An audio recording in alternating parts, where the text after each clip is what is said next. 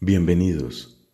Este es el día número 16 en nuestra lectura de toda la Sagrada Escritura en 365 días.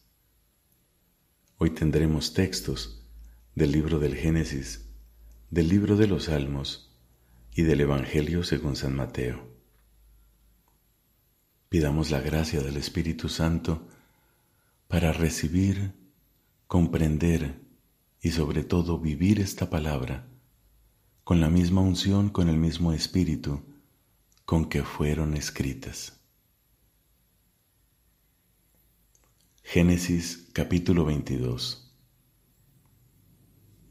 Después de estos acontecimientos, Dios puso a prueba a Abraham. Abraham le dijo, él respondió, aquí estoy.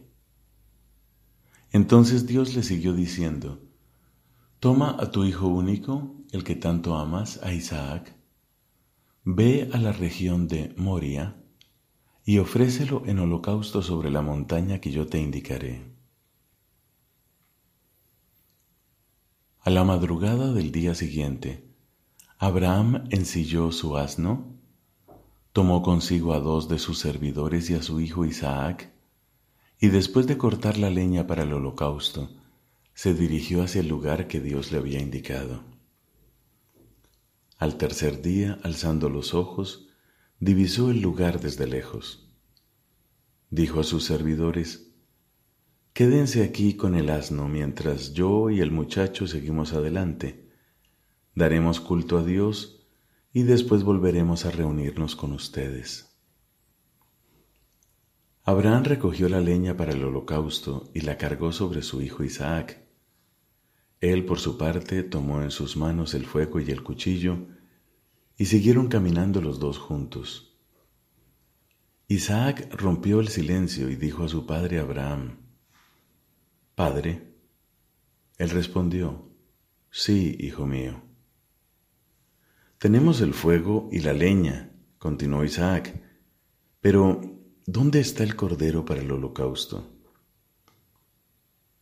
Dios proveerá el cordero para el holocausto, respondió Abraham. Y siguieron caminando los dos juntos. Cuando llegaron al lugar que Dios le había indicado, Abraham erigió un altar, dispuso la leña, ató a su hijo Isaac y lo puso sobre el altar encima de la leña. Luego extendió su mano y tomó el cuchillo para inmolar a su hijo.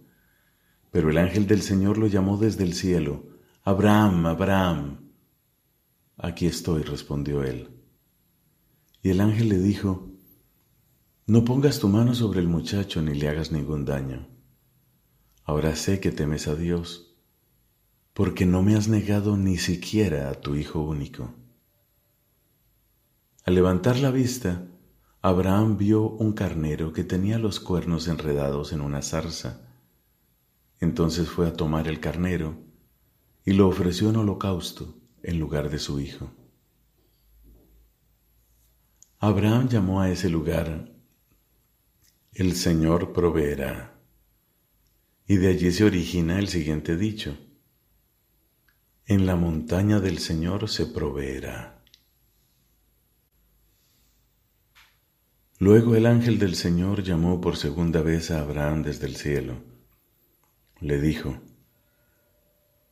Juro por mí mismo, oráculo del Señor, porque has obrado de esa manera y no me has negado a tu Hijo único.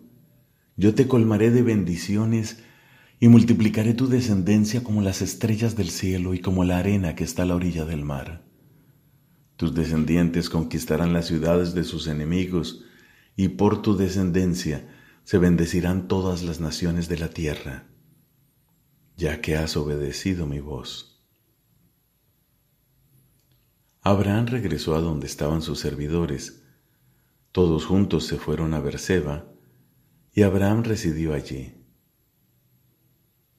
Después de un tiempo, Abraham recibió la noticia de que también Milcá había dado hijos a su hermano Nahor, Uz, su primogénito, Bus, hermano de éste, Padre de Aram, y además Kesed, Jasó, Pildas, Idlaf y Betuel. Este último fue padre de Rebeca. Estos son los ocho hijos que Milcá dio a Nahor, el hermano de Abraham. Además, Nahor tenía una esclava llamada Reumá, que fue madre de Tebach, Gaham, Tajas y Maaca. Sara vivió 127 años y murió en Kiriat Arba, actualmente Hebrón, en la tierra de Canaán. Abraham estuvo de duelo por Sara y lloró su muerte. Después se retiró del lugar donde estaba el cadáver y dijo a los descendientes de Et,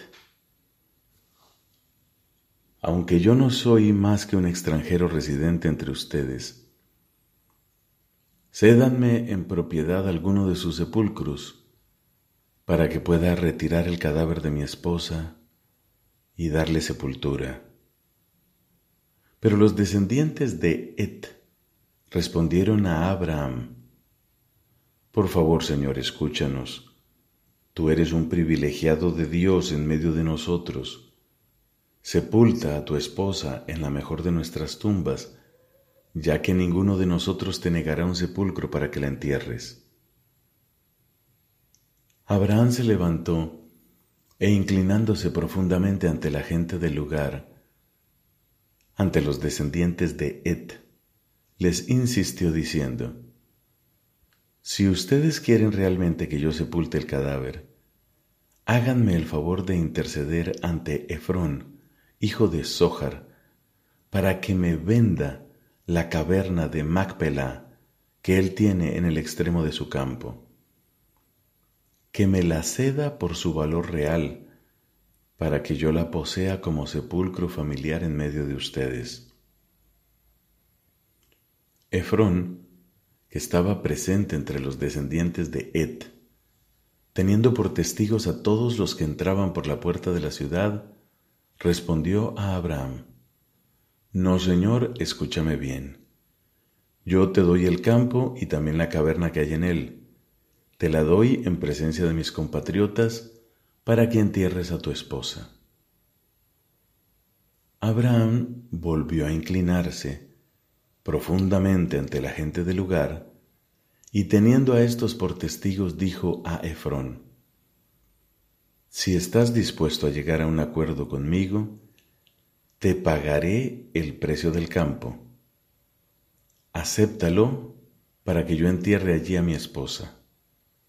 Entonces Efrón respondió a Abraham, por favor escúchame, Señor. El campo vale cuatrocientos ciclos de plata. Pero, ¿qué es esa suma para personas como tú y yo? Entierra a tu esposa.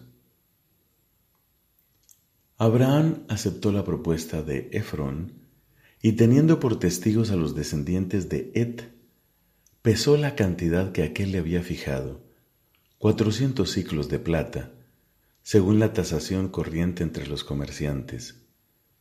De este modo, el campo de Efrón en Macpelá, frente a Mamre, el campo con la caverna y todos los árboles que estaban dentro de sus límites, pasó a ser propiedad de Abraham, teniendo por testigos a todos los descendientes de Et que pasaban por la puerta de la ciudad. Luego Abraham enterró a Sara, en la caverna del campo de Macpelá, frente a Mamre, en el país de Canaán. Así adquirió Abraham a los descendientes de Ed el campo y la caverna que hay en él, para tenerlo como sepulcro familiar. Palabra de Dios. Te alabamos, Señor. Salmo 16 Mictán de David. Protégeme, Dios mío, porque me refugio en ti. Yo digo al Señor, Señor, tú eres mi bien, no hay nada superior a ti. Ellos en cambio dicen a los dioses de la tierra, mis príncipes, Ustedes son toda mi alegría. Multiplican sus ídolos y corren tras ellos, pero yo no les ofreceré libaciones de sangre, ni mis labios pronunciarán sus nombres. El Señor es la parte de mi herencia y mi cáliz, tú decides mi suerte. Me ha tocado un lugar de delicias, estoy contento con mi herencia. Bendeciré al Señor que me aconseja, hasta de noche me instruye mi conciencia. Tengo siempre presente al Señor, Él está a mi lado, nunca vacilaré. Por eso mi corazón se alegra, se regocijan mis entrañas, y todo mi ser descansa seguro, porque no me entregarás a la muerte, ni dejarás que tu amigo vea el sepulcro.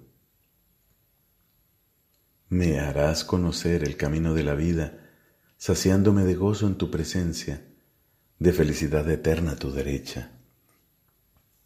Padre, te da gloria a tu Hijo en el Espíritu Santo, como era en el principio, ahora y siempre, por los siglos de los siglos. Amén. Del Evangelio según San Mateo, capítulo número 10, versículos del 1 al 23. Jesús convocó a sus doce discípulos y les dio el poder de expulsar a los espíritus impuros y de curar cualquier enfermedad o dolencia. Los nombres de los doce apóstoles son, en primer lugar, Simón, de sobrenombre Pedro, y su hermano Andrés. Luego, Santiago, hijo de Zebedeo, y su hermano Juan. Felipe y Bartolomé. Tomás y Mateo el publicano. Santiago, hijo de Alfeo, y Tadeo, Simón el cananeo y Judas Iscariote, el mismo que lo entregó. A estos doce Jesús los envió con las siguientes instrucciones. No vayan a regiones paganas ni entren en ninguna ciudad de los samaritanos. Vayan en cambio a las ovejas perdidas del pueblo de Israel. Por el camino proclamen que el reino de los cielos está cerca. Curen a los enfermos, resuciten a los muertos, purifiquen a los leprosos, expulsen a los demonios. Ustedes han recibido gratuitamente, den también gratuitamente. No lleven encima oro, ni plata, ni monedas, ni provisiones para el camino, ni dos túnicas, ni calzado, ni bastón porque el que trabaja merece su sustento. Cuando entren en una ciudad o en un pueblo, busquen a alguna persona respetable y permanezcan en su casa hasta el momento de partir. Al entrar en la casa, salúdenla invocando la paz sobre ella. Si esa casa lo merece, que la paz descienda sobre ella, pero si es indigna, que esa paz vuelva a ustedes.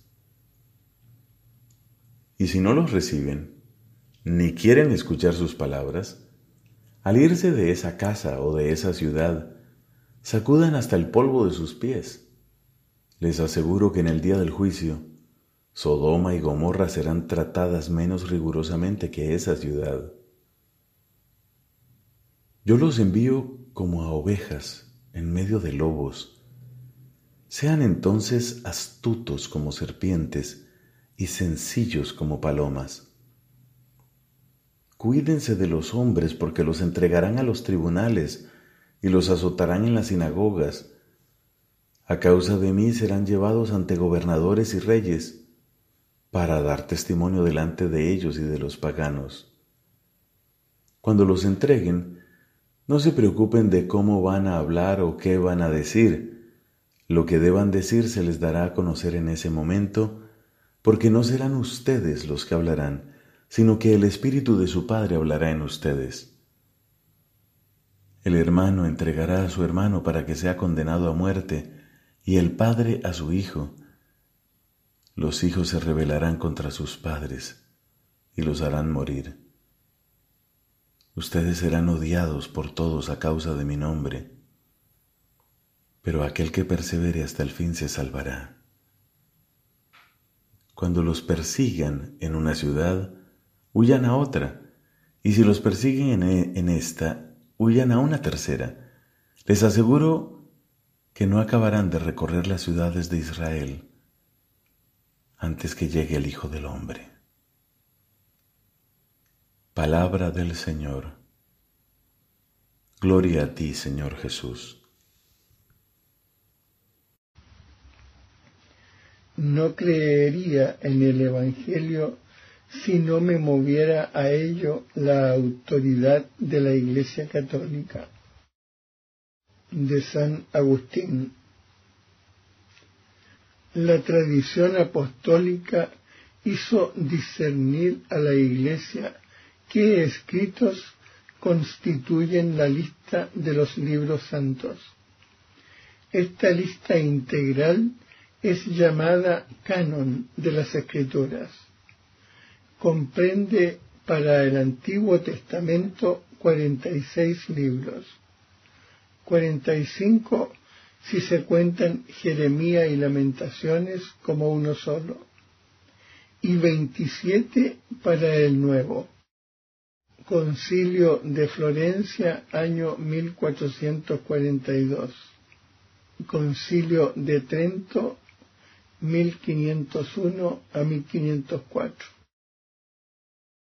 Génesis, Éxodo, Levítico, Números, Deuteronomio, Josué, Jueces, Ruth, los dos libros de Samuel, los dos libros de los reyes, los dos libros de las crónicas, Esdras y Nehemías, Tobías, Judith, Esther, los dos libros de los Macabeos, Job, los Salmos, los Proverbios, el Eclesiastés, el Cantar de los Cantares, la Sabiduría, el Eclesiástico, Isaías, Jeremías, las Lamentaciones, Baruch, Ezequiel, Daniel, Oseas,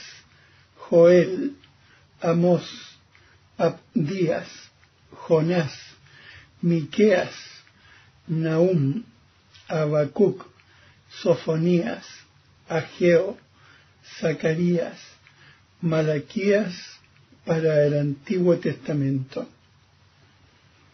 Los evangelios de Mateo, de Marcos, de Lucas y de Juan, los hechos de los apóstoles, las cartas de Pablo a los romanos, la primera y segunda a los corintios, a los gálatas, a los efesios, a los filipenses, a los colosenses, la primera y la segunda a los tesalonicenses, la primera y la segunda a Timoteo, a Tito, a Filemón, la carta a los hebreos, la carta de Santiago, la primera y la segunda de Pedro, las tres cartas de Juan, la carta de Judas y el Apocalipsis para el Nuevo Testamento.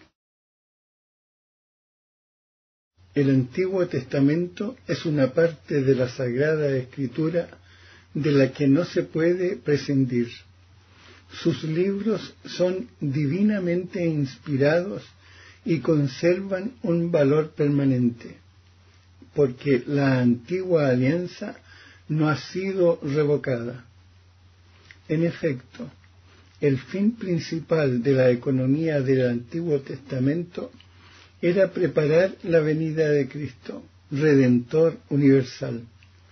Aunque contienen elementos imperfectos y pasajeros, los libros del Antiguo Testamento dan testimonio de toda la divina pedagogía del amor salvífico de Dios.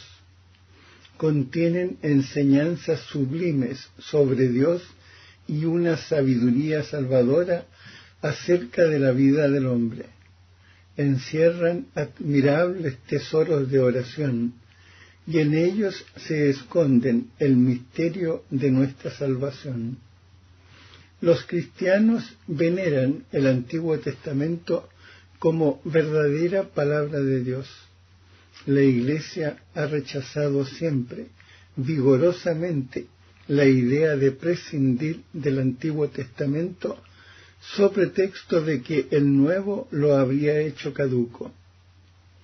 La palabra de Dios, que es fuerza de Dios para la salvación del que cree, se encuentra y despliega su fuerza de modo privilegiado en el Nuevo Testamento.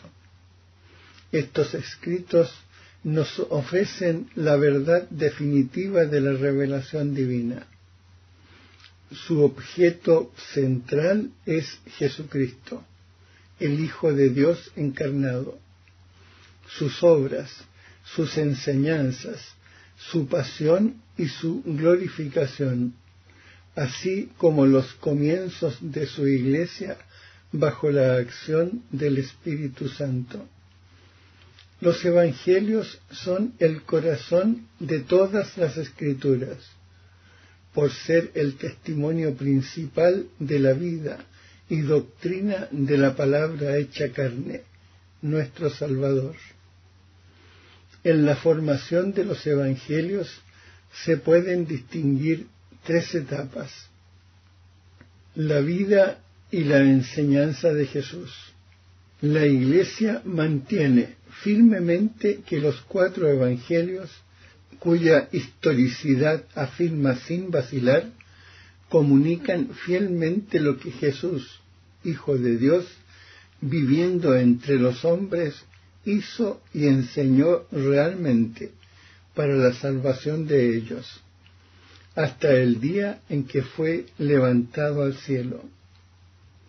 La tradición oral, los apóstoles ciertamente, después de la ascensión del Señor, predicaron a sus oyentes lo que él había dicho y obrado, con aquella crecida inteligencia de que ellos gozaban, instruidos y guiados por los acontecimientos gloriosos de Cristo y de la luz del Espíritu de verdad. Los Evangelios escritos. Los autores sagrados escribieron los cuatro Evangelios escogiendo algunas cosas de las muchas que ya se transmitían de palabra o por escrito, sintetizando otras o explicándolas atendiendo a la situación de las iglesias, conservando por fin la forma de proclamación, de manera que siempre nos comunicaban la verdad sincera acerca de Jesús. El Evangelio cuadriforme ocupa en la Iglesia un lugar único. De ello dan testimonio la veneración de que lo rodea la liturgia y el atractivo incomparable que ha ejercido en todo tiempo sobre los santos. No hay ninguna doctrina que sea mejor, más preciosa y más espléndida que el texto del Evangelio. Ver y retener lo que nuestro Señor y Maestro Cristo ha enseñado mediante sus palabras y realizado mediante sus obras. Es sobre todo el Evangelio lo que me ocupa durante mis oraciones. En él encuentro todo lo que es necesario a mi pobre alma.